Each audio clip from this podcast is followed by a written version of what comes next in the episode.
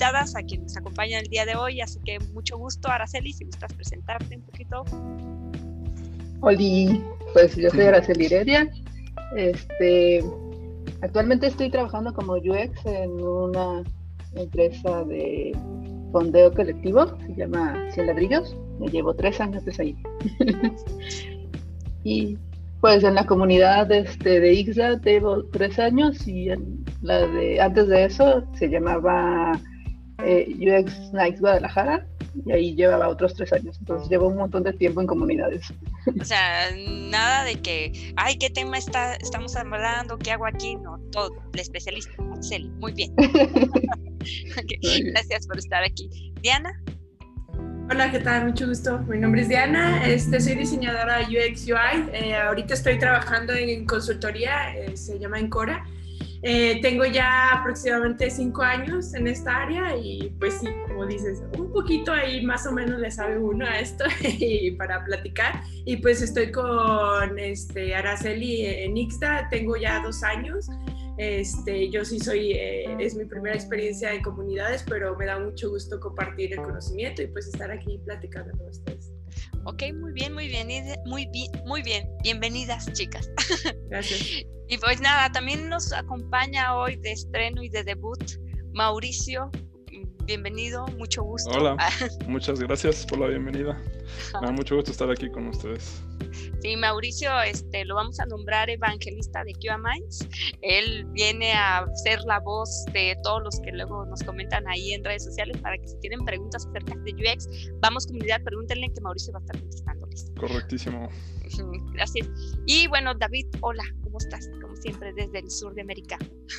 Hola a todos. Bueno, acá vamos a acompañar un poco y, escuchar, aprender también sobre UX y UI. Obviamente este, no, es mi especialidad, no, son mis temas, pero como, como siempre digo en algunos, en algunos espacios, eh, performance afecta a la usabilidad, afecta a la experiencia del usuario y si bien no nos vamos a centrar en esto, eh, nada, vamos a escuchar a Diana principalmente y a Aracelis que nos cuentan y que cómo podemos unir cabos en este mundo. Exacto, muy bien, muchas gracias David. Y pues bueno, mencionaré a los ausentes. No está David, no está Leandro, no está David. No, ya sí estoy. No está David, no está David, no está David. Estoy escapando.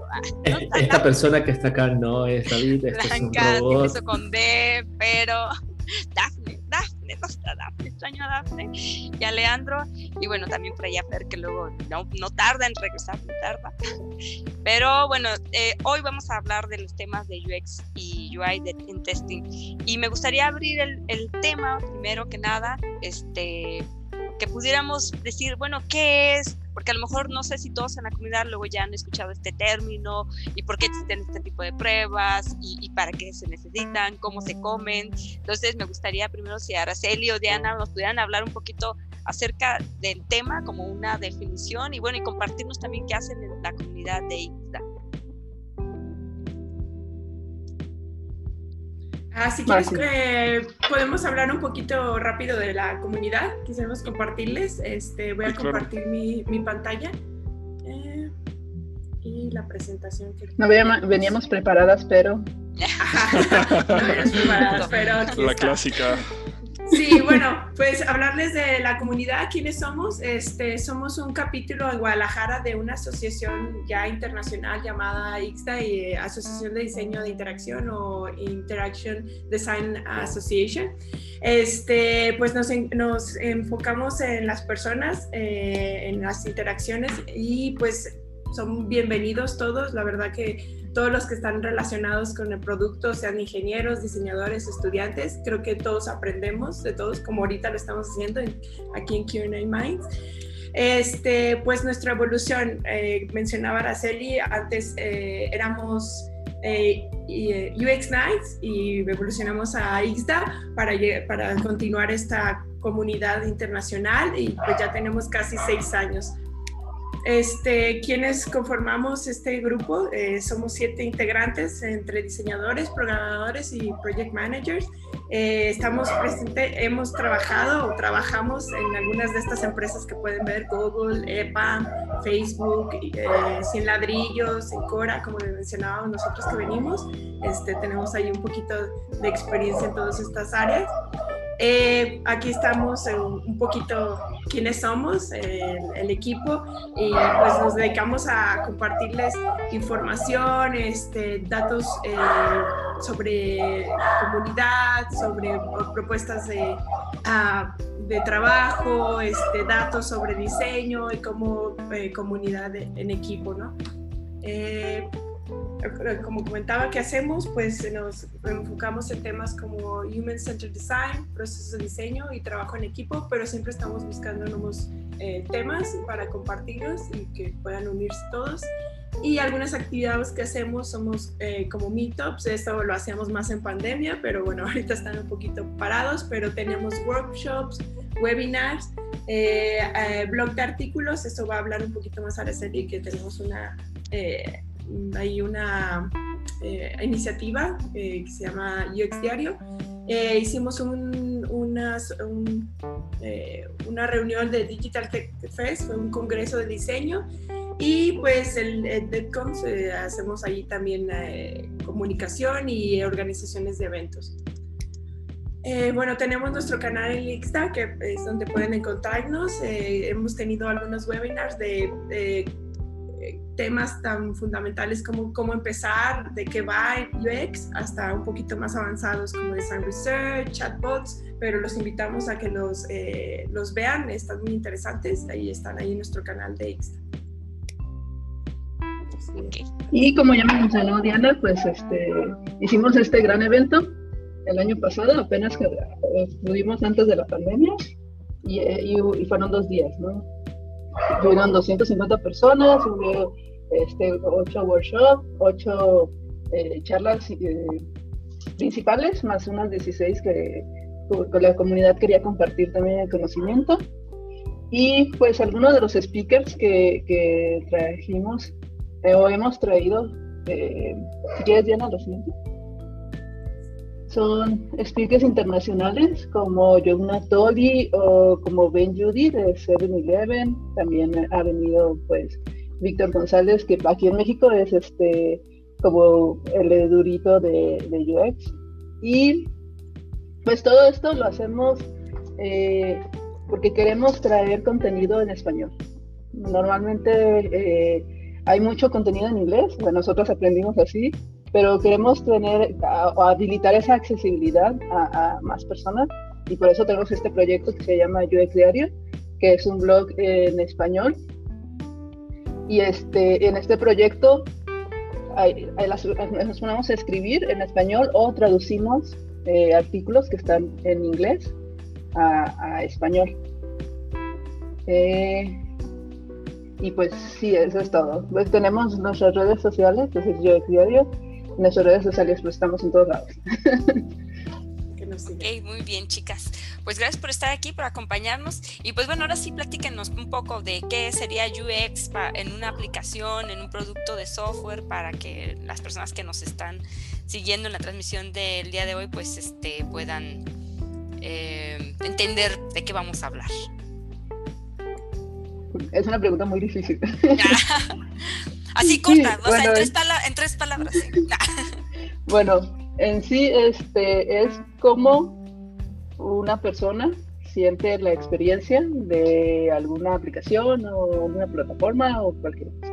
Cualquier cosa, incluso algún objeto, un vaso, cualquier cosa.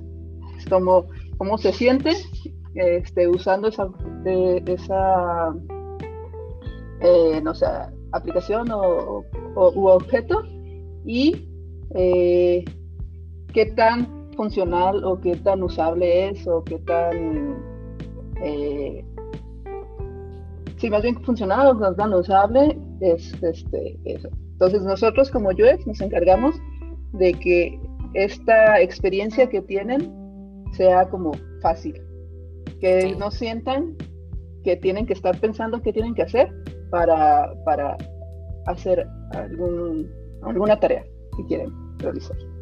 Yo podría decir también que eh, para poder hacer eso que sea usable, tenemos que conocer al usuario, o sea, está centrado en el usuario, por eso es User Centered Design, porque investigamos a esos usuarios, cuáles son sus problemas, cuál es su contexto y cómo los podemos ayudar a resolver esos problemas. Entonces, eso es lo que hace un producto usable y, este, y, hacemos investigación y hacemos esa traducción con elementos visuales, ¿no? Lo que es la interfaz, el diseño, que sea intuitivo y que no necesite ayuda de nadie y que fácilmente puedan navegar y, resolver esos problemas. Ok, ok. Bueno, aquí abriendo como un poco la charla y entonces es, bueno, ¿y dónde estamos viendo como que esos problemas? A lo mejor algo que mencionaba David y entonces la pregunta es para David, ¿no?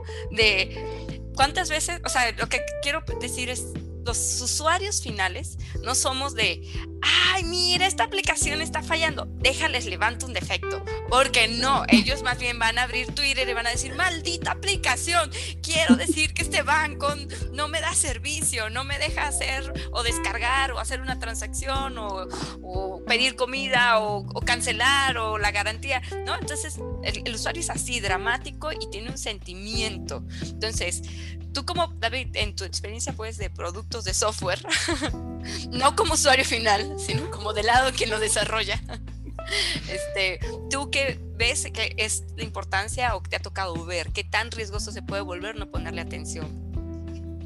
Eh, bueno, precisamente es eso que mencionas. Justo la semana pasada este, le comentaba a mi equipo de trabajo sobre un hecho real donde obviamente es, esto era causa precisamente de problemas de performance, ¿no? Voy a hacer acá como un poquito de, desvío, pero bueno, especialmente el, el, área que yo más manejo, donde, bueno, era un sitio de, recaudación de impuestos para facturas electrónicas y todo este tipo de cosas y eh, estaba caído el sistema por la gran cantidad de usuarios, ¿no? Eh, entonces, como, como, vos mencionabas, salió toda esta cantidad de usuarios a las redes sociales a manifestar su frustración sobre, este, sobre la usabilidad, ¿no? que era lo que estaba mencionando Aracelis y Diana ah, en, este sentido. Entonces, regresando un poco a lo que a lo mejor puede ser la experiencia, ¿no? a la user experience, eh, sí me parece que tiene que ser algo eso, precisamente muy importante, porque hay, hay un error que se comete durante el proceso de desarrollo de software que es, ah, pero ahí está el botón y es fácil. ¿Por qué? Porque está el botón ahí, o sea, y, que le dé 20 veces clic, ¿qué importa? No, ni siquiera, o sea, pero es, eso, o sea, yo estoy desarrollando ese botón para que haga eso, o sea, ¿cómo que el usuario no lo va a saber? Y no, el usuario no sabe la historia que se está viviendo, o sea, vos lo sabés porque vos lo estás creando.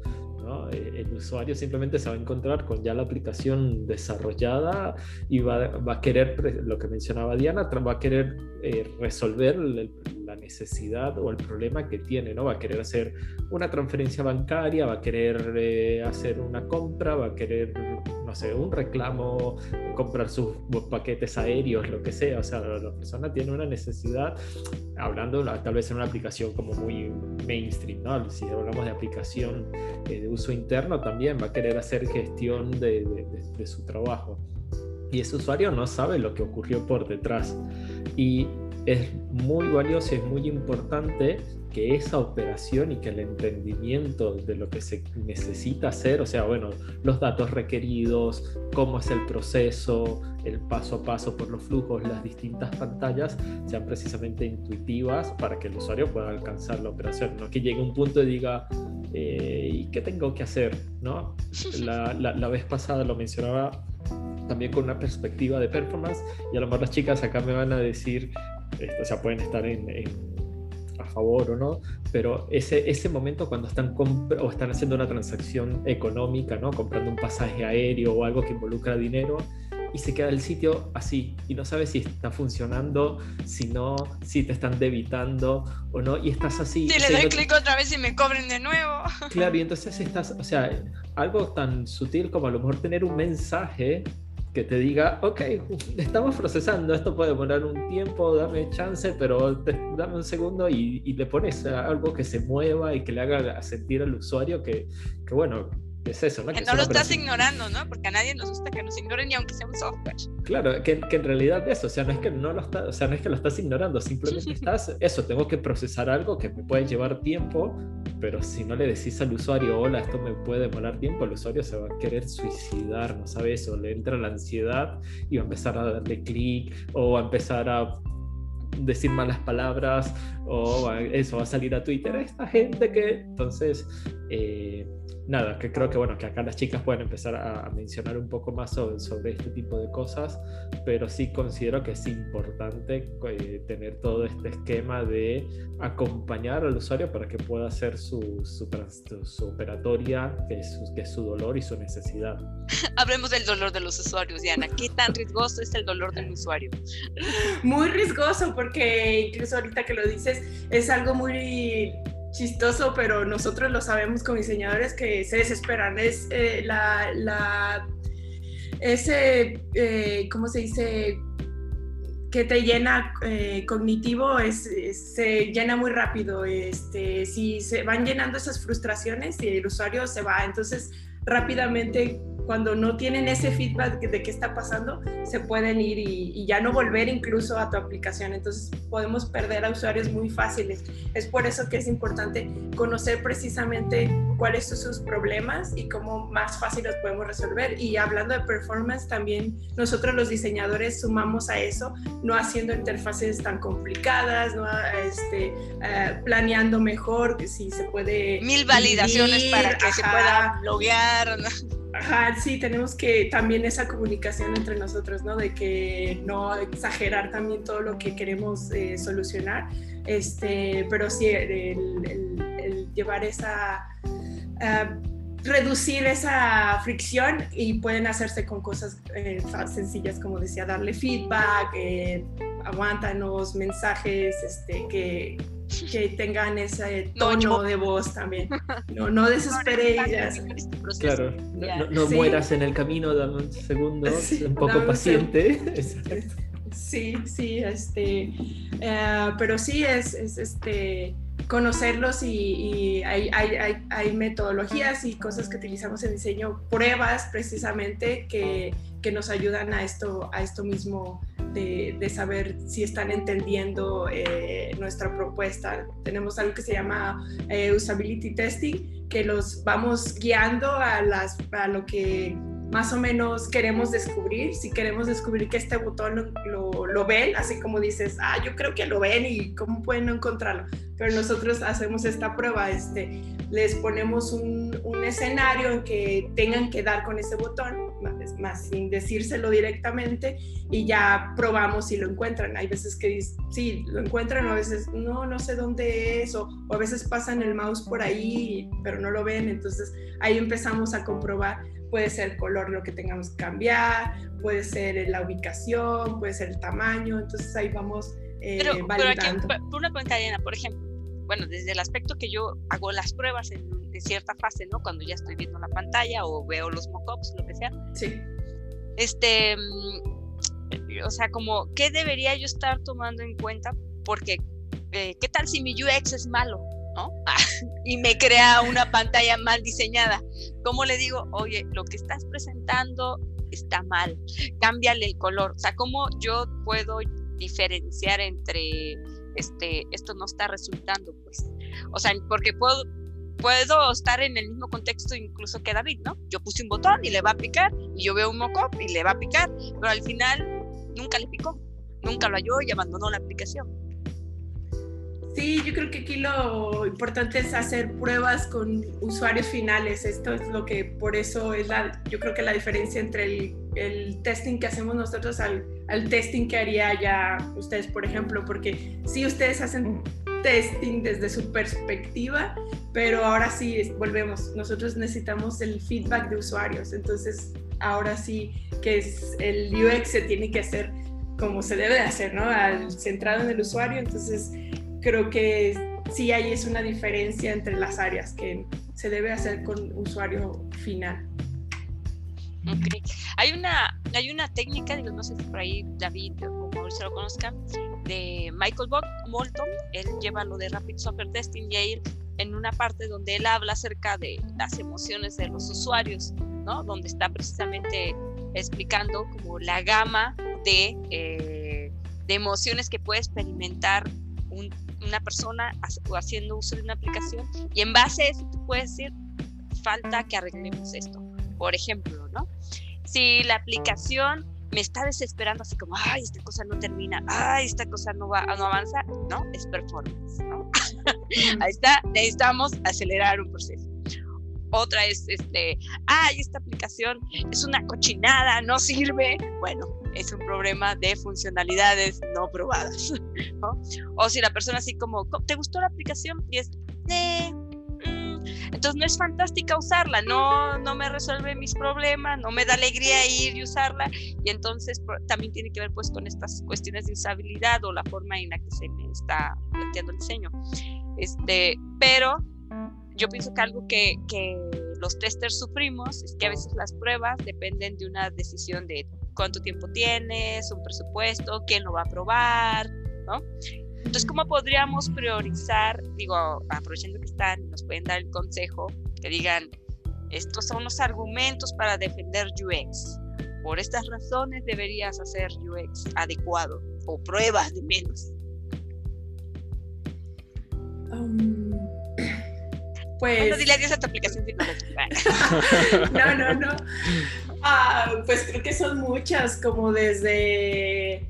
Uh, pues el, que, eh, que el, hacer las cosas en diseño te va a tomar, mm, eh, ¿cómo decirlo? Los cambios que hagas en diseño van a ser menos que lo que hagas en, código, ¿no? Creo que hacerlo en código ya toma muchísimo más tiempo y en diseño puede ser más rápido, una puede ser esa, eh, puede ser que, pues ahora sí, el usuario, o sea, ¿quién, ¿quién te va a comprar? O sea, si no te lo compran eh, pues realmente no, hay negocio. No ¿Qué vas a hacer? ¿Dónde está el negocio?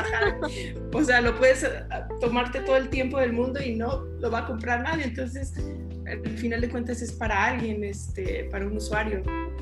Este, sí, también haces eh, UX para, o UX, investigación de UX para entender a tus usuarios. Entonces, no es lo mismo tener usuarios jóvenes este, que puedan o sepan usar alguna plataforma a tener usuarios que les da miedo hacer una transacción de dinero en, Internet, ¿no?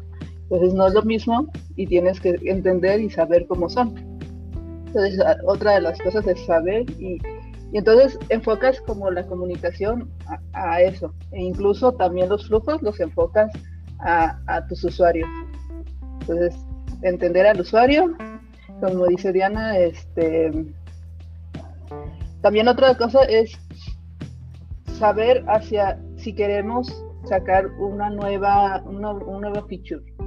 Digamos, ah, sí, queremos ponerle cámara a esto y la, la, la, y está bien padre, ¿no? Pero no sabes si lo van a usar o si les gusta usarlo o si lo necesitan usar, ¿no? Entonces también cuando queremos sacar un nuevo feature es mucho más barato este, probarlo desde antes de que se construya a hacerlo y luego ya, este, ah, no, casi no lo usan. Entonces, esa es otra de las cosas que podríamos decir para hacer como investigación con usuarios. Mauricio, ¿tú por qué has dejado de usar las aplicaciones?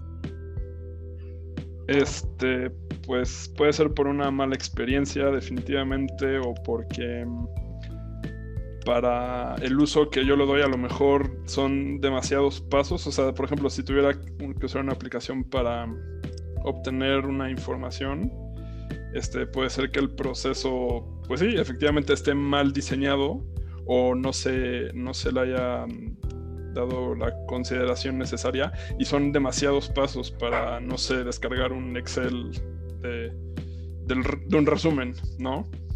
Este, pero pues sí, finalmente yo creo que todo eso impacta en, lo que nos compete a todos, que es la calidad, ¿no? O sea, además de la experiencia de usuario, es, una experiencia de calidad que finalmente es una expectativa que tiene el usuario acerca de, tu producto.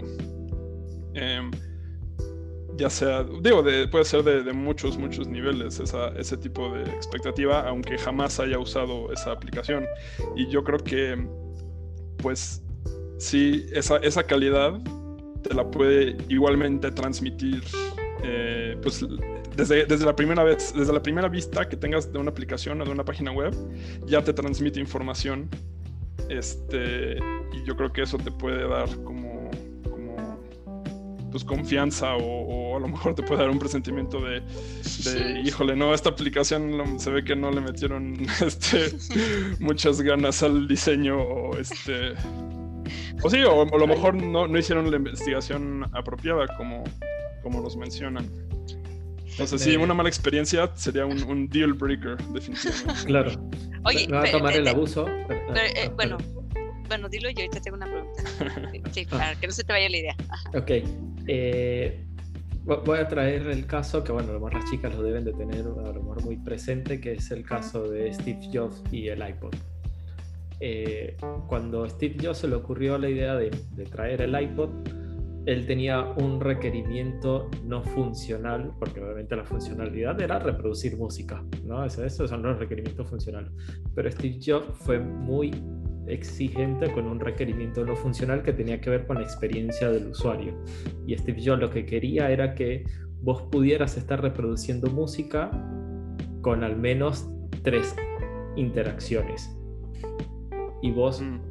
Con un iPod eras capaz de, haciendo tres interacciones, de estar reproduciendo una canción. Y esa canción podía ser desde tus favoritas, una aleatoria, un disco que vos hayas tenido, o sea, vos desde la base, vos hacías tres interacciones y estabas escuchando ya una canción. ¿Y eso por qué lo quería? Porque él decía, yo quiero un dispositivo que no sea complicado para que cualquier usuario lo pueda utilizar y pueda escuchar música. Entonces, fíjense, o sea, y acá ni siquiera estamos hablando de colores, diseños, no estamos hablando precisamente del proceso. Este, obviamente Steve Jobs no creo que se le haya ocurrido eso, bueno, pudo haber sido porque era Steve Jobs, ¿no? Y sabemos que también este, dedicó parte de su tiempo a, algunas sustancias que lo motivaban a la creatividad. pero, este, pero bueno, eso, o sea, tener esa visión de, usuario y decir, bueno, yo quiero poner un producto, lo, que recién mencionabas, ¿no? De, bueno, ¿por qué dejamos las aplicaciones? Y porque normalmente a veces son engorrosas porque vos querés hacer algo y dices, no, pero tengo que hacer muchos clics, muchos botones, muchas idas y muchas vueltas, y no sé si estoy yendo por el camino que es, porque tampoco tengo a lo mejor alguien que me guíe. Aunque no lo crean, eso fue un éxito de Word. ¿Por qué? Porque Word tenía el amiguito, el Clipper, o a veces era el Einstein, o qué sé yo, que te iba dando tips che, ¿sabes qué? Eso, eso es la experiencia de usuario. Che, ¿sabes qué? Puedes hacer este documento con tales cosas y tenías una interacción que te, iba guiando en el proceso. Eh, a veces esos, esos, esas guías también son muy invasivas, ¿no? A veces entras así y te sale un cartel gigantesco que dices, bueno, hola, acá está el tutorial para ayudarte, ¿querés? Y no, no quiero, no quiero hacer el tutorial porque sé y no encuentras ni siquiera un lugar donde cerrar el tutorial y tú dices, ah, ¿qué es esto? ¿Sabes qué? Cierro la aplicación y más nunca lo vuelvo a abrir. Este, pero bueno, nada, quería traer esto como un poco a, la mesa, precisamente porque la, experiencia de usuario no es, no es solamente a lo mejor colores y diseño, sino también es eso, ¿no? Es, sentarse o, o, enfocarse en los procesos, ¿no? Como, como se ha mencionado anteriormente. Sí, creo que a veces eso piensan mucho que el diseño es, ay, solamente lo bonito y échale diseño, lo como se ve, pero no, el diseño también tiene una mesa en las decisiones, como decía Araceli, de los future, o sea, qué se va a decidir o cómo va a funcionar, la funcionalidad tal cual el diseño eh, ayuda mucho en eso, en, las decisiones, porque al final de cuentas sabemos, ah, este diseño, este usuario quiere hacer esto, qué funcionalidad le podemos dar para que lo haga y cómo hacerlo que lo entienda, porque eso ya es otro mundo. Las personas somos muy diferentes y actuamos muy diferentes, entonces tenemos que conocer todo.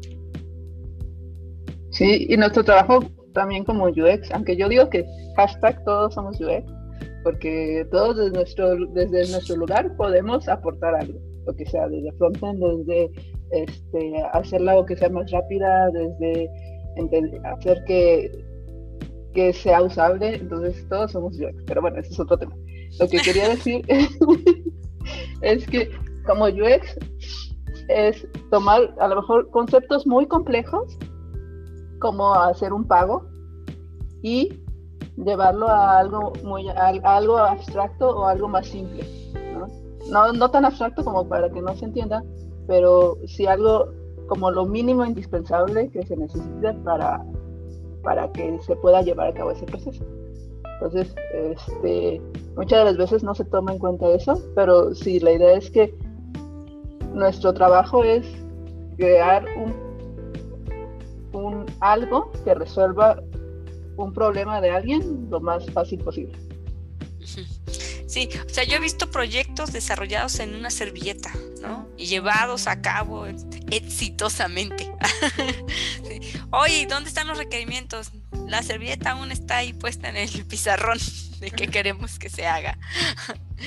Este, pero bueno, no sé, normalmente también nosotros como QAs, este, este asunto hemos discutido como en varias sesiones donde la conclusión es de no deberían ser roles, deberían ser culturas, nada más cada quien agarra ciertas responsabilidades, ¿no? Testers, UX, DevOps. El único que no le hemos encontrado cultura es al desarrollador, pero todos partimos que debemos desarrollar y así, ¿no? Uy, David, eh, defiéndete. DevOps, DevOps, todos somos DevOps. eso, el desarrollador tiene la cultura del DevOps, o sea, ahí entra. si, no, no, si, no, si no existiera DevOps, se llamaría Ops, simplemente. ops, Ops. Ajá. Entonces, bueno, eh, yo me imagino y creo que entonces debería ser, siempre que vas a desarrollar un producto, tener en la mesa a todos. bienvenidos, es el día uno y vamos a querer hacer un producto para este fulano. ¿no? Por supuesto. y entonces, ¿cuáles serían los primeros pasos? Que a lo mejor, ¿qué tal si hay un UX o no? O sea, ¿qué consejos darían a esa persona que está en ese momento? ¿Tiene la oportunidad de estar en el día uno? ¿Qué de preguntas debería hacer? porque a lo mejor, bueno, otra cosa es usar herramientas y tener experiencia, pero ¿qué cosas debería cuestionarse?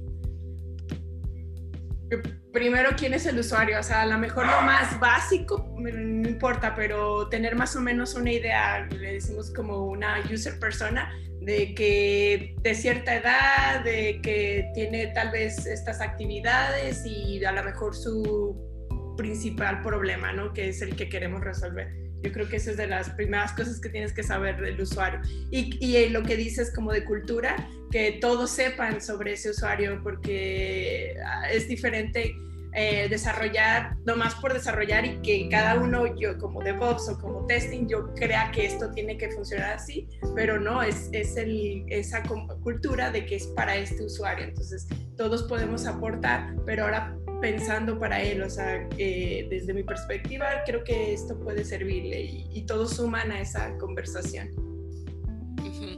Yo tengo... Ah, bueno, adelante, Araceli.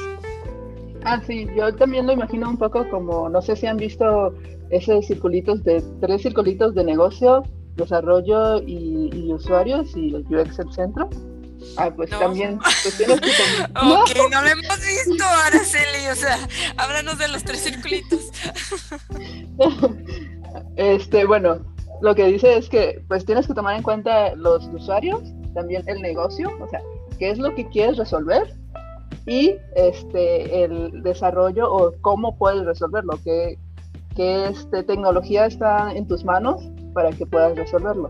Entonces, con todo eso tienes que tomar en cuenta para, para poder este, comenzar a hacer un proyecto. Entonces, sí, te centras en los usuarios, pero también tienes que saber qué necesitamos como, como negocio eh, transmitir o qué queremos resolver. Este, yo tengo una, bueno, una historia. Ah, yo quiero hablar, quiero contar esto. Este, donde bueno, a mí me ha tocado ver eh, eh, que en realidad la aplicación, bueno, sí había alguien que creó un diseño, sí, ¿no? Un UX, este, que en las primeras sesiones todo el mundo estuvo de acuerdo, pero que de todas maneras al final ya saben este asunto que dice luego el cliente, ay, pero eso no era lo que yo quería.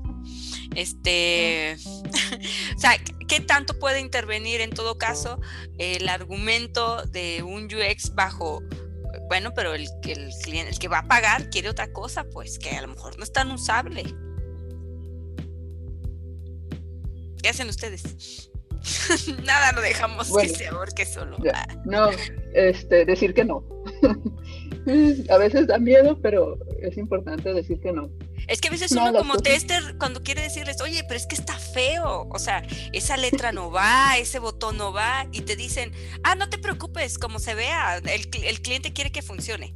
Él quiere ver su, su- quiere darle clic y enviar o llenar un formulario, pero tú estás diciendo está feo. Pues ahí te tiene que salir lo nerd y de decir, mira, es que existen estas leyes que ya se han investigado, que si dicen que si este, tienes tu label acá y tu botón acá, pues no se va a entender que van juntitos, ¿no? Y que es de lo mismo. Entonces empiezas a hablar un poco de las leyes de UX o la- también hay unas leyes que se llaman Gestalt. Entonces te, sal- te sale lo nerd, tienes que empezar y, y- por algo te contrataron a ti, entonces para que em, de tus conocimientos hablas del por qué no, entonces es decir no. O sea, es decir no, ya sé que da miedito, pero mientras más lo digas, más aprendes y más te vas a hacer independiente. O sea, ya, más tus decisiones van a tener peso.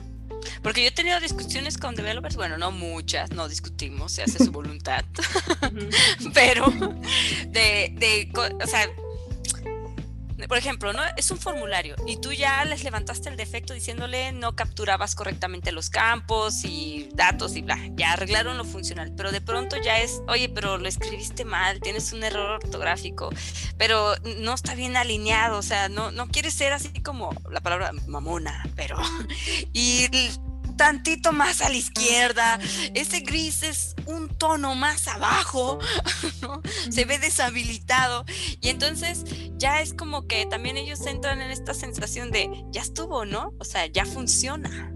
Eso ya es lo de menos, o sea, si no se ve habilitado, ¿qué importa? o no es el tono de, de que buscas. Sí, pero ahí va otra vez, creo que parte de cultura y parte de que también pensar a, lo grande eh, se, se empieza a volver inconsistente el diseño y al final eso es lo que va a impactar al usuario, que no va a entender, no le va a tener, no va a entender o va a tener problemas de seguridad, de que aquí hay un gris, acá hay otro y acá hay otro tipo de diferente de, de tipografía. Entonces es, es, es esa deuda que vamos a dejar, ¿no? De que al final el diseño va a verse inconsistente y entonces por eso hay que ser así.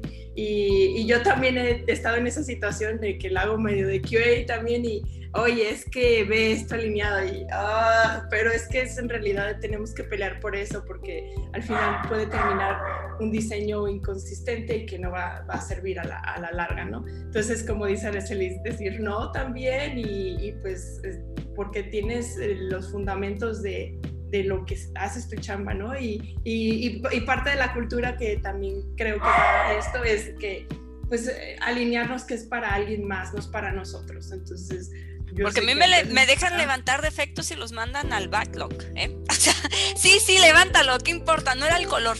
Y se va al backlog y jamás, nunca nadie lo atiende. Y es como, sí, es la pelea de todos los días, te entiendo. Niño David, adelante. Me agrada que hablen de dos cosas, que uno que es cultura y lo otro que es que hay que estar alineado con lo que necesita el cliente. Y precisamente tengo una palabra para eso. ¿Cómo lo supo? Ay, no sé. Me tienes bien evangelizada. Vaya sorpresa. Pero es que es eso, o sea, de eso se trata precisamente, o sea, de eso se trata la cultura DevOps, ¿no? Y si bien a lo mejor la palabra es DevOps y al día de hoy tenemos DevSecOps, Dev, DataOps, no sé, UXOps. MLOps, UXOps, lo que sea Ops. O sea, es indistinto, o sea, inclusive como dice el creador, basta de estar creando tantas cosas porque al final es, o sea, es, es lo mismo. O sea, lo, lo que se trata es de tener esa visión del negocio y si vos como tester estás detectando que che, los colores no coinciden o este, se ve desalineado o lo que sea, sí, en efecto, no es un requerimiento funcional, o sea, funciona. Es un requisito no funcional UX, como recién respondí hace un rato en, en, el chat, ¿no? Lo que es UX, seguridad y performance son requerimientos no funcionales pero eso no significa de que vos puedas mandar las cosas como quieras. ¿Por qué? Porque le estás afectando la experiencia de un usuario y el usuario puede terminar diciendo, listo, no la sigo utilizando.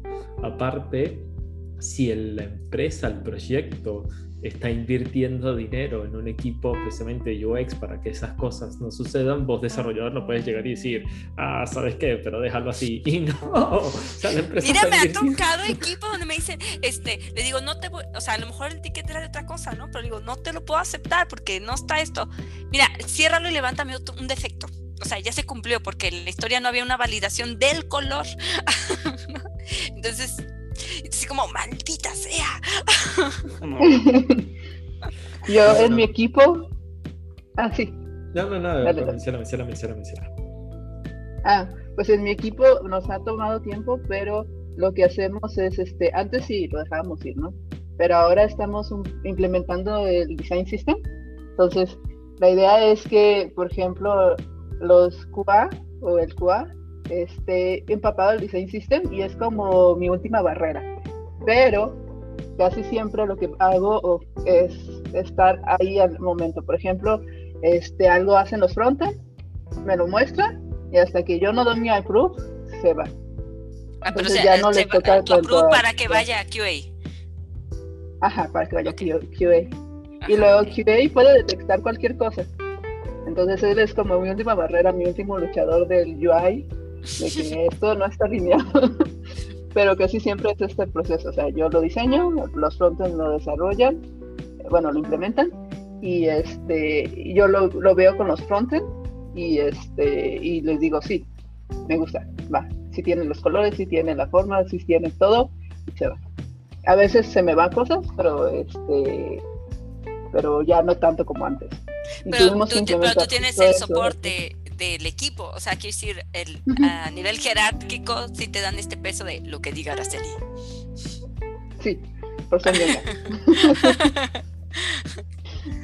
Ok, porque los que yo veo, los equipos que veo fracasar enormemente, es porque está a lo mejor con, tienen dos horas para hacer pruebas, incluye todo, UX, funcional, ¿no? Este, pruebas de performance, lo que quieras, pero tienes dos horas, detéctame lo más crítico y entonces cuándo puede volver, qué tan crítico puede, por eso era la pregunta inicial, ¿no? ¿Qué tan crítico se puede volver a algo de UX si, bueno, si no funciona ni aunque se vea bonito? Pero si se ve bonito y este, digo, no se ve tan bonito y me es confuso y no logro completar un proceso, pues no sé si era lo adecuado dejarlo ir. Ah, es, realmente funcional al final de cuentas. Ajá, y, que, y quiero aclarar que estadísticamente también la parte de como esto de la UI es la que más cambios sufre en un software, ¿no? La que más está actualizando constantemente y, entonces es cuánto retrabajo hay por no incluir desde el inicio un buen diseño y entonces em, empezamos a pensar cuáles son los defectos más caros, ¿no? O lo que creíamos que era un defecto a funcional o era un defecto a solamente es estético. Este, le podemos invertir 20 horas después, ahorita no. Ahorita era un cambio en un borrador, pero después eran 20 horas de cada una de las personas involucradas. Y bueno, y en los proyectos en los que han estado, ¿cuál ha sido como ese, como el más costoso? Que digan, híjole, llevó al producto o a la compañía o al equipo a, retrabajo enorme o a cerrar o a quebrar o no sé. Eh, pues sí, sí, la verdad sí he estado en proyectos que que tienen, que reniegan que el usuario este, no está entendiendo, pero aún así no quieren darme la oportunidad de hacer investigación, la oportunidad de hablar con usuarios, etc. Y sí, a la larga los ves que se va sumando más, más, más problemas junto con, con código y que cambiar cosas. Y sí, he estado en proyectos que ya después como estoy en consultoría, ah, pues cerraron el puesto de diseño. ah, ya luego fueron cerrando el del test y ya el último, el último programador y ya terminó. Pero sí ha sido ese, ah, sí, el, el, no darle su lugar al diseño y, y, pues este, hacerlo antes eh, y, que, que desarrollarlo. O sea, pedirte que hagas un diseño sin ni siquiera ir a investigar el usuario, además. Sí, No, no, ya, ya, hazte ahí un formulario, eso es todo lo que quiero, Diana. No Sí, estés sí. investigando, ¿qué le tienes que ir a preguntar? Ya ponte en paz.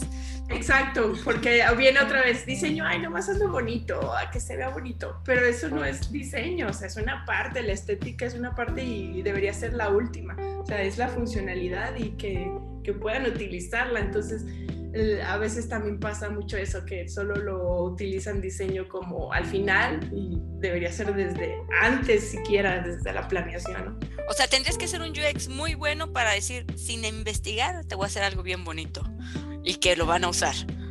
Pues sí, hay, hay lineamientos y hay patrones que te ayudan, pero al final de cuentas, si no resuelves el problema, sea hermoso. Hay, hay, hay productos que son muy estéticos y muy padres, pero el usuario entra y no sabe cómo hacerlo y lo dejan, lo abandonan. Entonces es eso, tienen que ver las dos cosas.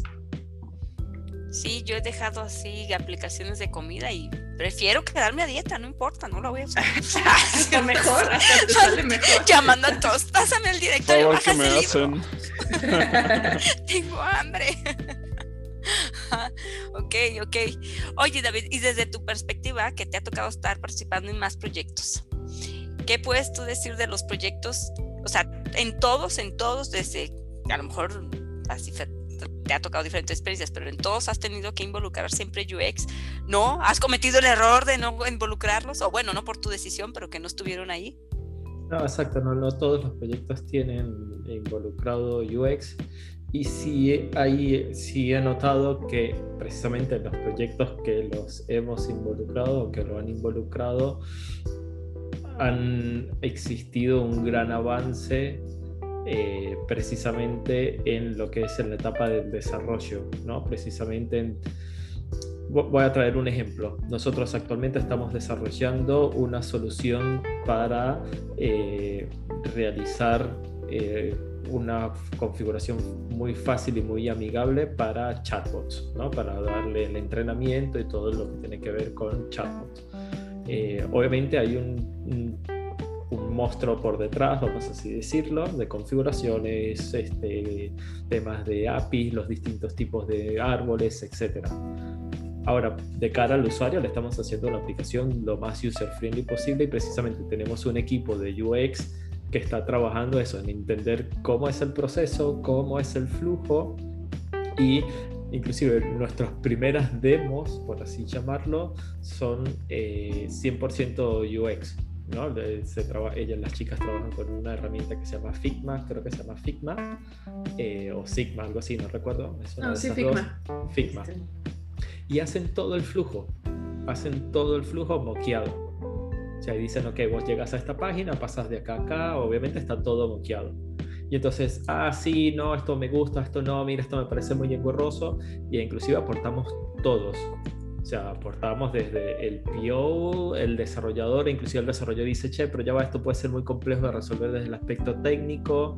Entonces, o sea, estamos todos alineados participando y una vez que ya tenemos el diseño que decimos, ok, esta es la forma en que lo vamos a trabajar, esta es la paleta de colores, estos son los textos, esto va alineado, esto va en este lugar, esto va en esto. Ya una vez que está todo alineado, ok, vamos a desarrollar, y, o sea, vos vas a desarrollar y nosotros vamos a testear. Y por eso digo que hay como un gran improvement en ese sentido porque permite ya ir a desarrollar y no decir, bueno, sí, puede ser que este botón te lo cambie o no, esto puede ser de este color y no, no, ya está, ya está, ya está definido. O, o- o, me voy a comportar como estos, este, no sé si managers o dueños de consultoras de, no, no, no, no, no, sin UX, o sea, que no sabes poner botones, ahí una cajita, es un chatbot, o sea, ¿qué, ¿para qué quieres un UX? No, Bueno, precisamente. nada o sea, más es la cajita. Inclusive, o sea, el UX lo llevamos inclusive hasta el nivel de, o sea, cómo te va a responder el bot.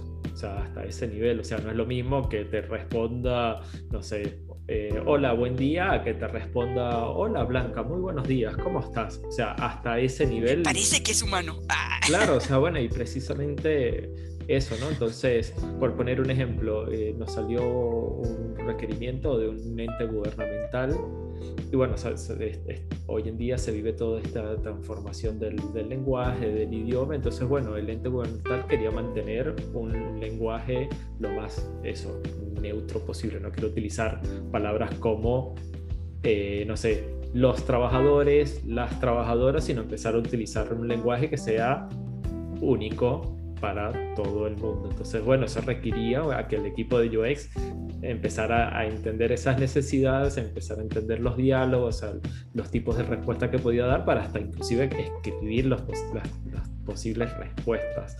Como, como lo mencioné hace un rato y, y, lo vienen mencionando las chicas, UX no es solo diseño, o sea, no es solo diseñar y decir, ah, bueno, voy a pintar esto, o sea, eso es diseño gráfico o, o diseño web. No, UX va precisamente a cómo impacta tu aplicativo a nivel de, bueno, de emociones y experiencia precisamente de usuario. Muy bien. Este, chicas, ¿qué es lo peor que le pueden hacer a un UX? creo, que ya, creo que ya lo dije varias veces, métele más diseño, nada más que se vea bonito, es como, ay no, ¿por qué me dices eso? Ese requerimiento no me dice nada, o, o que te digan cosas como, pues eh, sí, que se vea más bonito, o sea, como cosas tan... Eso es muy ambiguo para ti. Ajá, ándale, es muy ambiguo y abstracto, es como, ok. Entonces, ¿qué, te oh. ¿qué debería decir alguien que quiere hacer un buen una buena experiencia. ¿Cuáles son esas, no sé si preguntas o, o, o, o cuestiones medibles? Sí, pues nosotros ya buscamos más bien hacer preguntas que nos lleven ahí, o sea, no sé, que digan, se ve feo, ah, bueno, pero ¿qué es lo que no te gusta? ¿El color? O los tratamos de guiar en, eso, en cosas más puntuales, porque si no, ahí se van a decir cosas abstractas. ¿Y si no sé lo que quiero? Porque hay muchos de esos. ¿Qué? Pues primero hay que saber qué quieres. También hay muchos clientes que llegan así, Araceli. Sí. no sabe lo que ah, pues quiere. Pues, pues, a veces saber ah, qué quieres al final. Eh, una de las cosas, por ejemplo, de investigación de usuario es eso, este, saber qué quiero saber. Entonces, este, por ejemplo, ahorita que estamos en el Design System, nos metí, estamos entre usar pixeles o REM en las tipografías, pero pues no sabemos si nuestros usuarios usan el zoom o van a las configuraciones o dejan su pantalla igual como está, ¿no? Entonces queremos saber eso, ¿no? Entonces, para, bueno, bueno eso es muy, muy particular, pero por ejemplo, para un negocio es este, también es un poco educar a nuestros stakeholders de, ok, ¿Qué quieres resolver? Hay que enfocarnos en lo que quieres resolver, no el cómo, no cómo. El cómo se va a ir dando. Entonces, ¿qué quieres resolver? Ah, quiero, este, por ejemplo, en Cien Ladrillos queremos diversificar las este, inversiones en inmuebles, ¿no? Ah, bueno, pero el cómo ya lo vamos a ir viendo poco a poco. Entonces, el qué es muy importante. Entonces, puedes empezar a, pero ¿por qué te surgió esta idea? ¿Y qué querías resolver? ¿Y por qué? No sé. Entonces, sí es como ir llevando como en el proceso también a los stakeholders de que entiendan qué quieren saber y de ahí ya podemos partir a, todo lo demás. Pues. ¿Y qué tal si yo te digo, Araceli, este, mm, cotízame y ya no me agrada el precio, ¿no? Porque Araceli cobra caro. Ah. o al menos desde lo que yo creo. y entonces cotizas y yo digo, es que olvídate del UX, descárgate un template y con eso ya se ve bonito y es usable, me asegura que se ve bien. O sea, Creo ¿qué que tan es una real de las es eso? cosas que le puedes decir a un Unix. Creo que sí. Estoy tratando de hacerlo sentir mal. Dices, ah. No, no, o sea, pero para contar, o sea, lo que quiero es argumentos para que la gente pueda decir la importancia de, de la participación o, o, que alguien dedicado a eso esté en un proyecto, ¿no? Pues a mí me han dicho cosas como, por ejemplo, yo estaba diseñando algo y me dicen, no, es que Material Design dice esto, pero ese es el design system de, de Apple. Entonces eso está diseñado especialmente para esos usuarios. O sea, a lo mejor sí ayuda mucho en cuestiones de funcionalidad y en cuestiones, y han experimentado mucho porque tienen muchos usuarios, pero pero están diseñados para ellos. Entonces, puedes tener un template, pero probablemente tus usuarios no se sientan como parte de o no puedan entender muy bien qué tienen que hacer. Yo tengo una pregunta que me, que me surgió ahorita mientras hemos estado este, platicando.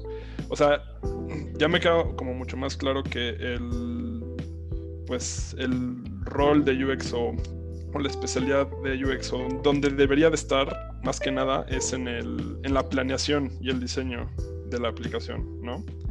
Este, o sea, tiene que haber todo un proceso detrás antes del user, del UX research, para de ahí empezar con la planeación el diseño. Y entonces, eh, yo me preguntaba cómo va cambiando el rol de alguien especializado en UX en un equipo de desarrollo de software a lo largo del ciclo de desarrollo. Porque pues una vez que termina la, el diseño y la planeación, pues ya es la talacha a darle duro al, al código. Entonces, ¿cómo va cambiando ese, ese rol?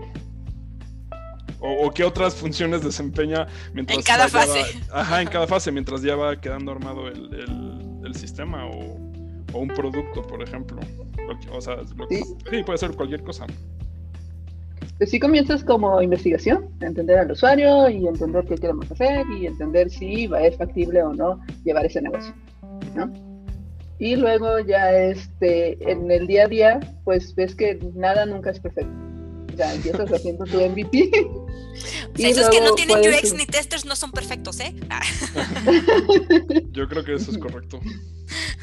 Este, y vas, eh, vas viendo si puedes mejorar varias cosas. Puedes mejorar tu UI o puedes mejorar este, tu UX en átomos muy, muy pequeños. Por ejemplo, ah, yo quiero que mi proceso de pago sea más, más este, fácil.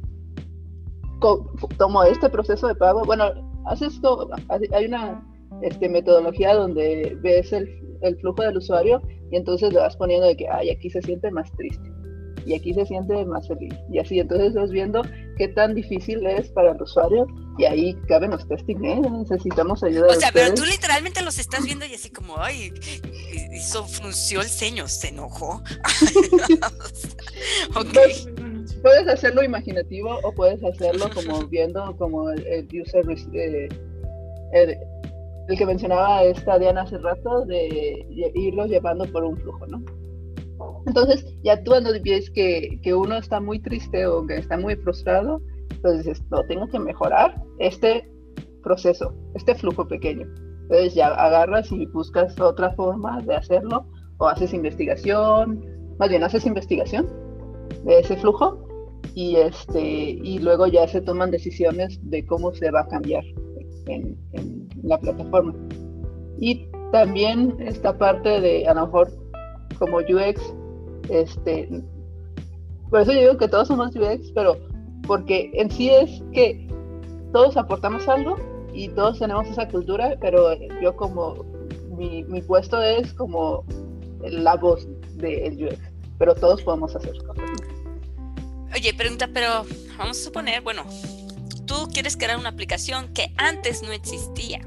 Entonces, para que tú hagas tu propuesta de algo que no existía, este, observas el proceso actual, así con el que resuelven.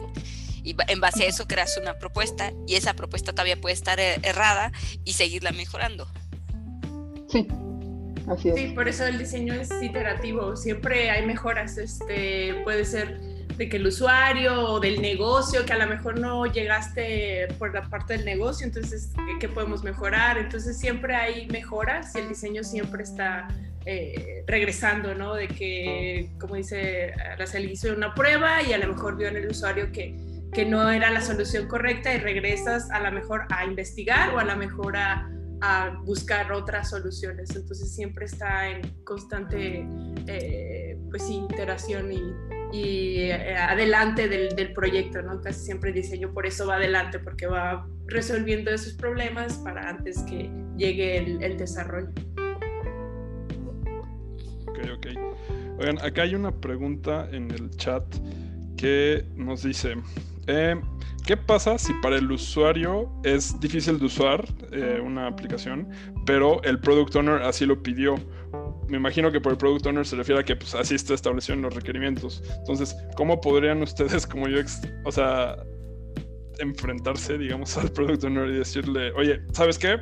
o sea, esto está pasando, este, nuestro, o sea, nuestras encuestas nos dicen que esta información, que el usuario no está contento, o nuestras métricas nos están diciendo esto, ¿qué pueden decirle para convencerlo de decir, oye, creo que tenemos que cambiar el rumbo definitivamente y esta es la forma? Eh, creo que eh, casi casi lo dices, cuando tienes toda esa data es muy fácil como respaldarlo, ¿no? Pues es que toda esta información me lo está dando, incluso a veces que haces este, entrevistas o puntuales con, con usuarios, es mostrarles eso que dice el usuario, creo que tiene mucho peso de, pues no es como que yo me lo invente, aquí está. Y también del lado diseño, que creo que también ya, como decía Alex, nos sale el nerd, sacamos todos los fundamentos, ¿no? Es que este fundamento, es que esto de diseño, esto que todo está comprobado, es, es, eh, darle todo el peso de por qué se hacen esas decisiones y por qué estamos viendo que hay un problema. También cuando hacemos... Ah, no, no, no, decí, vos, Sara, decí vos. Cuando hacemos investigación con usuarios, no lo hace solo el UX. Muchas veces sí solo lo hace solo el UX, pero lo más importante es que todos el equipo o los que puedan puedan observar estas este, entrevistas con el usuario. Entonces de ahí te pueden ir sacando a ti desde tu lugar, pues decir, ay, es que quería abrir esta foto, pero se tardó como 15 minutos y él pensaba que era otra cosa, ¿no? Entonces, este, la idea es también eso. Era un virus. Invitas, invitas a tus stakeholders, invitas a marketing, invitas a todos los que necesitas invitar a que vean esas entrevistas con usuarios y que escuchen cómo, cómo los usuarios resuelven sus problemas con nuestras, este, con nuestras aplicaciones. Entonces es, también parte como cultura, ¿no? Es, este, sí, nosotros somos los representantes, pero estas entrevistas o estas pruebas con usuarios las pueden y las deberían de ver todo, todo el equipo. Entonces a todos deberían de estar centrados en el usuario, ¿no? Y a favor, a favor a todos. Exacto, o sea, a, favor del, del, producto, ¿no? Recordemos que el usuario, o sea, podemos estar hablando de distintos tipos de aplicaciones, no necesariamente una aplicación de usuarios masivos, lo estamos hablando de los usuarios que van a estar utilizando el nuevo sistema del call center. Y bueno, ¿y quiénes son los usuarios? Los operadores. Entonces hay que entender, bueno, cuáles son sus necesidades. O el nuevo sistema bancario de eso, de una entidad financiera. Entonces, bueno, ¿y quiénes son los que van a estar ahí operando? No sé, suponte, los cajeros, los comerciales, los gerentes, o sea, esa es la gente que hay que escuchar. Eh, y Aracelis lo, lo acaba de mencionar, ¿no? Deberían de estar todos alineados. Si hay un PO que te está sacando algo que no está alineado con la necesidad del usuario, creo que lo primero que hay que cambiar es el PO. Este, tan sencillo como eso. Qué eh, revoltoso, David. O sea, Motín. pero, pues intentas primero pasarlo a que entienda, que sea culturalmente UX también. Se supone, que el, se supone que el, que el PO es el, el, focal point de los stakeholders, ¿no? Precisamente eso es lo que plantea la metodología. Vos tenés distintos stakeholders y bueno, para no estarlos, para no estarte poniendo, organizándote con todos, te organizas con el PO. Entonces, bueno, si el PO dentro de esos stakeholders debería estar un usuario, si no está alineado en ese sentido, es como, bueno, o está fallando la metodología, o sea, el equipo, o está fallando el PO. O sea. Estamos a una de hacer un miércoles de QA Minders con Business Analysts y con Stakeholders. Oigan, pues ya hablamos con todos porque falla la calidad. Es un cuello de botella de inicio. Te los estamos diciendo de la mejor manera, pero son ustedes. Hicimos sesiones terapéuticas todo un año, 52 sesiones. Me di cuenta que no estaba haciendo mal mis pruebas, no me haces caso. Sí, claro. O sea, yo, yo pienso que este bueno, en el, como mencionaba, no me acuerdo si Diana Barceli, pero eh, eso, ¿no? A veces nos tienen a los QAs como en la última barrera, como cacha la de todos, la del UX, la del developer, la del requerimientos, la del PO. Él dice esto, aunque el developer desarrolló esta otra cosa más importante. Este, y, entonces tienes esta, este asunto, bueno, yo por, por, eso creo la importancia de que hoy estén aquí, de, bueno, tendríamos nosotros como testers también tener pues a lo mejor no la especialización, porque por eso están ustedes cuando tienen ese rol, pero y entender que voy a cuidar de, o sea, cómo te ayudo, pues, ¿no? A lo mejor no me voy a poner yo a hacer el diseño, pero cómo me aseguro que, que voy a la par con lo que también propones. ¿no? Entonces, como, ¿qué le podrían decir a alguien que, bueno, no, no vas a hacerte UX, pero asegúrate de cuidar estas 20 cosas? no sé, tres cosas. O siete. O siete. Den un número para que sea. Por siete cosas que debes cuidar. siete es perfecto porque solemos recordar hasta siete más o menos cosas en el momento, entonces siete es perfecto. Algunos eh, menos, fíjate, digo, pero está ahí. más menos dos. ¿Te acuerdas de mi cumpleaños? No, lo sabía. Todo olvidas. Bueno, ¿y cuáles serían esos pues siete desperfectos?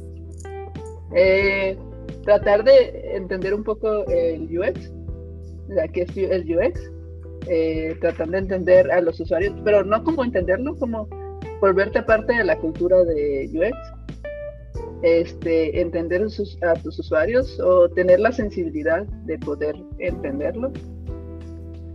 Em, y yo creo que como QAs saben mucho de UX, saben mucho. A mí me ha tocado muy buenos QAs que, que siempre me dicen, es que esto parece que no es usable o es que esto, entonces saben mucho. Y, y alzar la voz y decir, ah, pues yo sé esto y hay que, hay que hacerlo de esta forma, ¿no?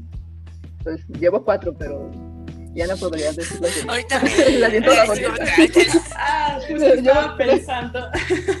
justo estaba pensando. Este, eh, pues creo que hay algunas eh, cositas muy fundamentales de diseño, tal vez, este, eh, que comunicación entre diseñadores y QA también creo que tiene que haber mucho ahí. Y creo que a veces los diseñadores también se nos duerme o dejamos de hacer como documentación que nos ayude. Entonces creo que también exigirnos también, no nomás mandar un link con un este, prototipo y ya, no, ¿qué se espera? Este, creo que estuve leyendo un poco de eso y sí, nosotros deberíamos también decirles como esto, si esto hace esto o no hace esto. Entonces creo que también necesitamos más comunicación y esperar esas documentaciones. Eh, ¿Qué más? Yo las, mm, ayudo mientras, mientras, mientras, piensan un poco.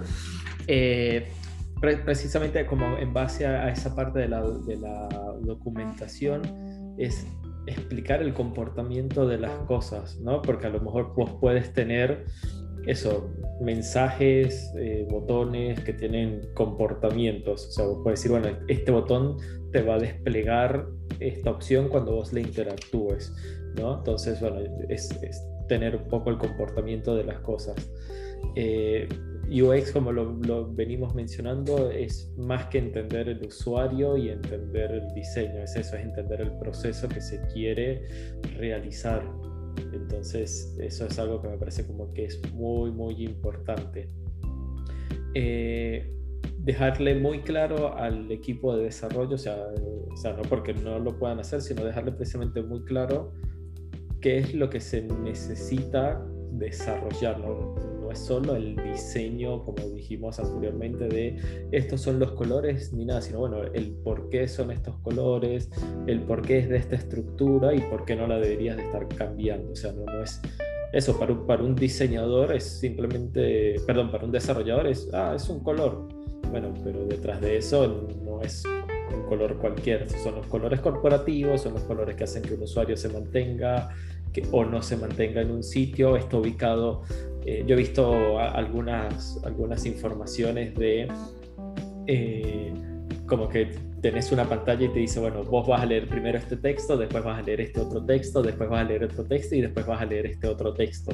Entonces, bueno, te estoy diciendo que la, la página web está desarrollada de esta forma y con estos colores precisamente para hacer, por, digo página web por poner un ejemplo, porque precisamente son cosas que están estudiadas del comportamiento de las personas, ¿no? Así como uno lee normalmente de izquierda a derecha y de arriba hacia abajo, por poner un ejemplo, bueno, si quiero poner algo importante voy a tratar de ponerlo arriba y si voy a poner algo menos importante lo voy a poner abajo, ¿no? Por poner un ejemplo.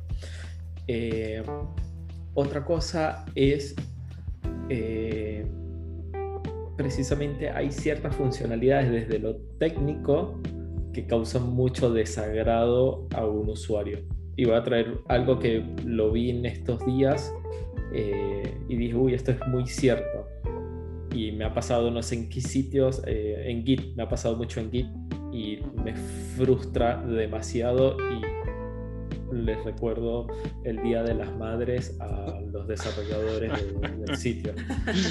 Eh, y es que estás, tenés un formulario, empiezas a escribir cosas, ¿no? O información, lo que sea. Que, que respira profundo, solo acuérdate, solo acuérdate.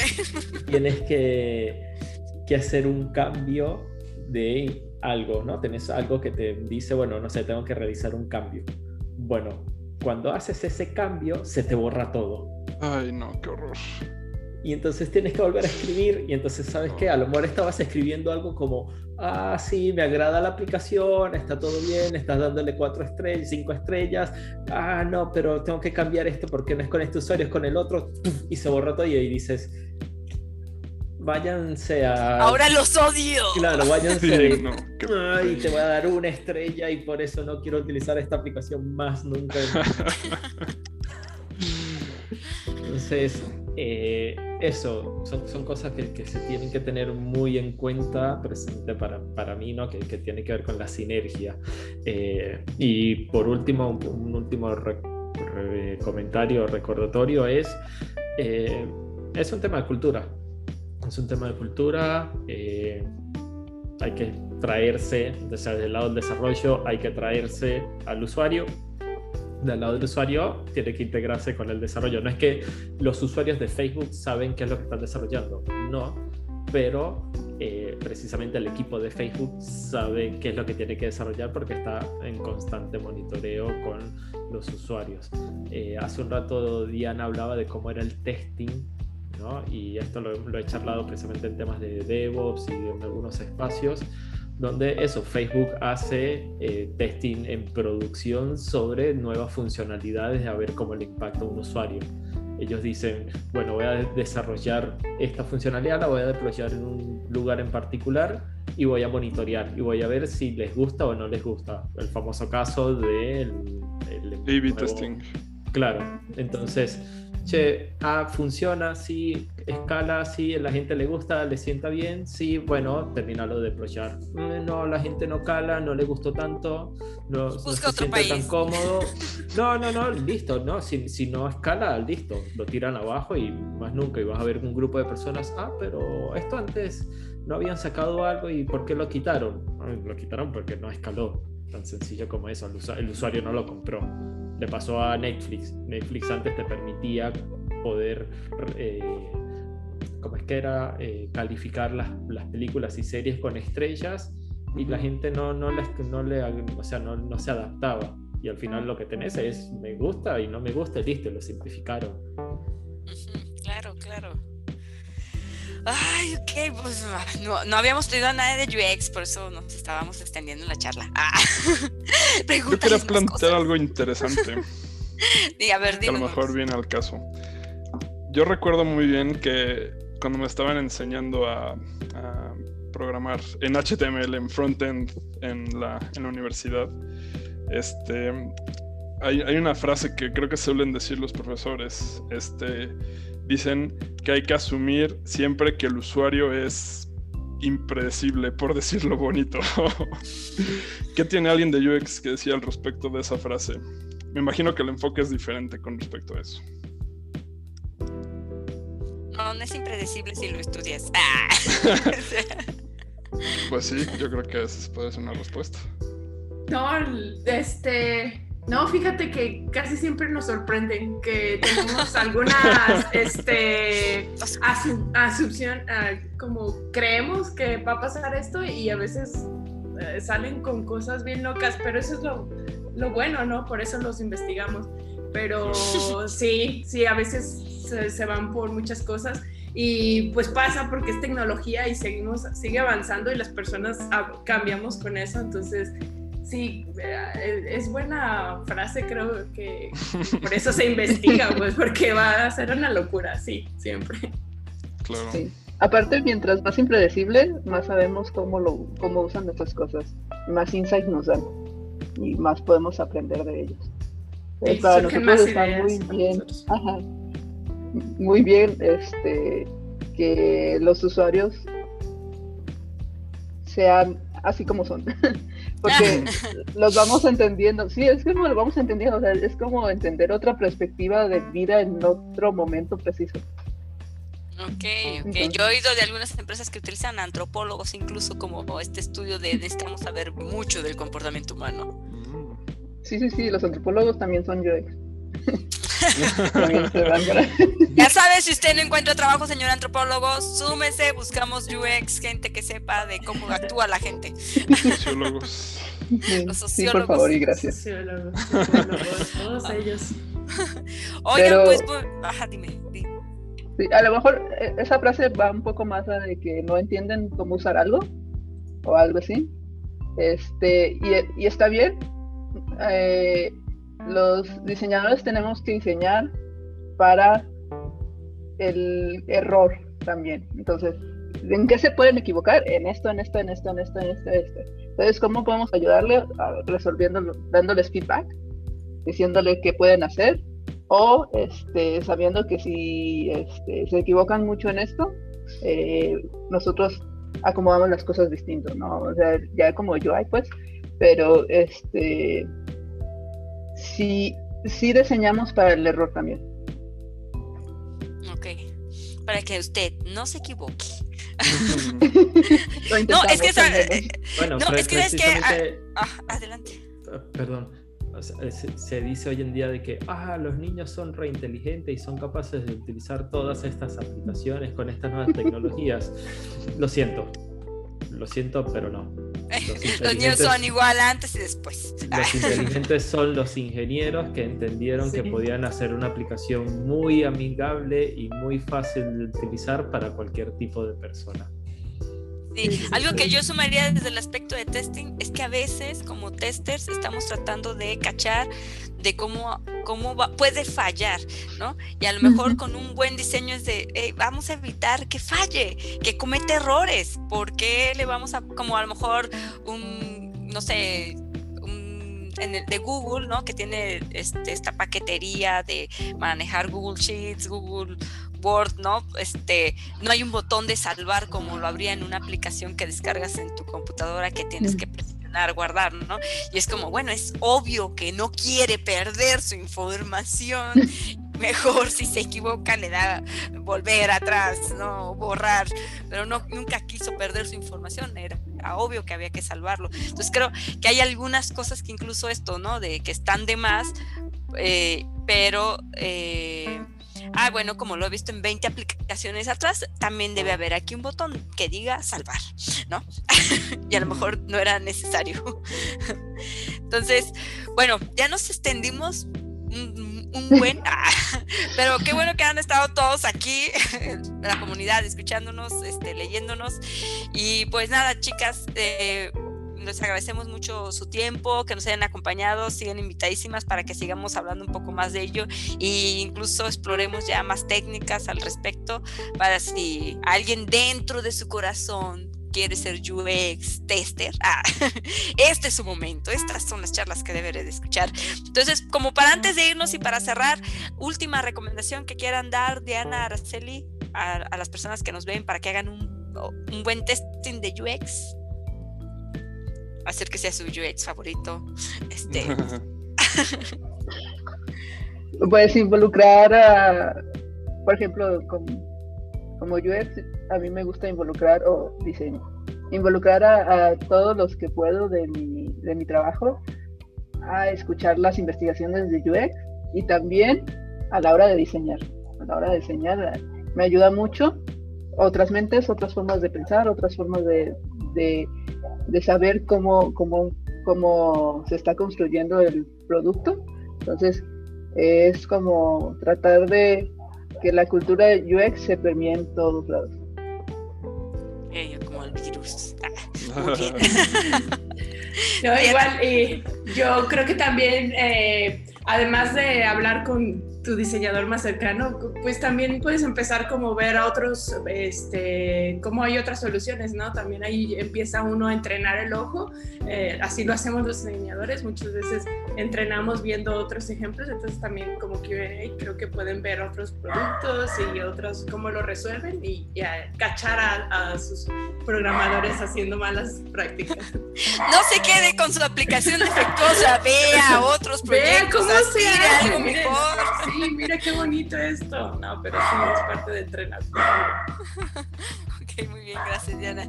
David, tus recomendaciones. Eh, eso, estar muy orientados a entender el proceso y el flujo, eso, ¿no? Entender la usabilidad, entender esa... Eso, si ustedes están testeando una aplicación, ¿no? Principalmente, y, y se encuentran con que, che, esto es muy engorroso, esto no es claro, eh, no, no, es intuitivo y ya eso es un buen síntoma de que no hay un buen UX, ¿no? O si es muy complejo. A veces una forma es cuando tenés estos formularios gigantescos en una única página, a veces lo que es una buena opción es, che, a lo mejor los segmentas. A lo mejor segmentas en distintas pantallas el desarrollo y terminas haciendo lo mismo, pero se lo haces más llevadero al usuario a que simplemente cuando ve el formulario dice, ay Dios, yo tengo que completar todo esto, ¿no? No puedo cerrarlo ni moverme otra cosa porque pierdo todo. Claro, entonces bueno, lo vas haciendo por partes, inclusive eso técnicamente ayudaría a que en vez de que tenés todo un formulario gigantesco y haces un único rico con un montón de información, vos puedes irle pegando al, al servidor y vas manteniendo como un, vas enviando pocos paquetes por el protocolo o por, por la API y entonces bueno empiezas a tener es una usabilidad mucho más rápida y al final cuando ya haces tu último el servidor ya tiene toda la data, la colecciona y lo que hace, bueno, mandarla a procesar completo. Eh, me puse a lo mejor un poco más técnico en, este sentido, pero eh, impacta a, la usabilidad. Eh, recuerden que no es solo diseño, no es solo diseño lo que significaría UX, y precisamente para personas que quieran empezar a testear, no lo tengo muy claro, pero sé que hay herramientas de automatización para que están relacionadas con, con la visibilidad, ¿no? con, en posiciones y demás. Y precisamente Selenium 4, para aquellos que están en, queriéndose meter un poco más en el mundo de automation en general, Selenium 4 va a empezar a traer algo asociado, si bien todavía no ha salido Selenium 4 y está todo un poco incipiente, pero ya Selenium 4 está empezando a traer referencias de posiciones. Entonces vos puedes decir para automatizar sobre elementos que se encuentran arriba o abajo de algún elemento. Y eso puede ayudar mucho a lo que sería hacer testing visual. Eh, así que nada, no dejen de, seguir investigando y de seguir estudiando. El próximo amiguitos. Ay, sí. Ah, pues está bien. Mauricio. Pues sí, creo que, perdón, lo que me queda mucho más claro es que, que todos tenemos que estar involucrados en el, en el proceso de, de planeación y todos tenemos que estar, pues, con el mismo objetivo en mente. Y pues eso definitivamente hace las cosas más fácil para todos. exacto. Y pues bueno, por último, como cerrando una pregunta que nos pusieron es, ¿qué pasa si no hay presupuesto para UX?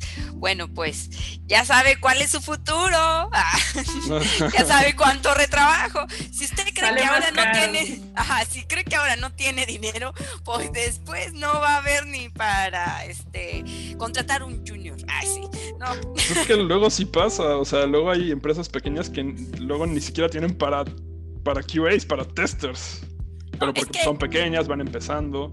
Entonces, claro, claro. Eh, pero a veces es que tienes que arriesgarte con algo, ¿no? También. Y a lo pues mejor esa viene tu primera prueba para conocer a tu usuario final, final. O sea, de alguna manera tenías que probar. Y si si sabes ser estratégico, quizás te ajuste, ¿no? Pues si no, quizás ahí quedó tu sueño y entonces ya no pudiste crecer como esta empresa multimillonaria. Así que, pues nada, pues después de esto podemos hablar de este UX para videojuegos, presupuestos para UX y QA, este cómo no arruinar su aplicación contratando todos los roles necesarios en un equipo y cosas así. Así que no se pierda el próximo miércoles. Estaremos hablando de más temas de testing. Les agradezco a toda la comunidad por acompañarnos hasta ahorita, ya 40 minutos después. Estuvo muy bueno. Gracias, Diana. Gracias a la Celia, a la comunidad de ISDA por participar. Este. David, Mauricio, gracias por estar, acompañarnos. Sus opiniones tan valiosas. y pues nada. Está bien. Gracias chicos y nos vemos el siguiente miércoles. Que estén muy bien. Hasta luego chicas. Bye bye. Bye. Hasta luego. Nos vemos. Bye.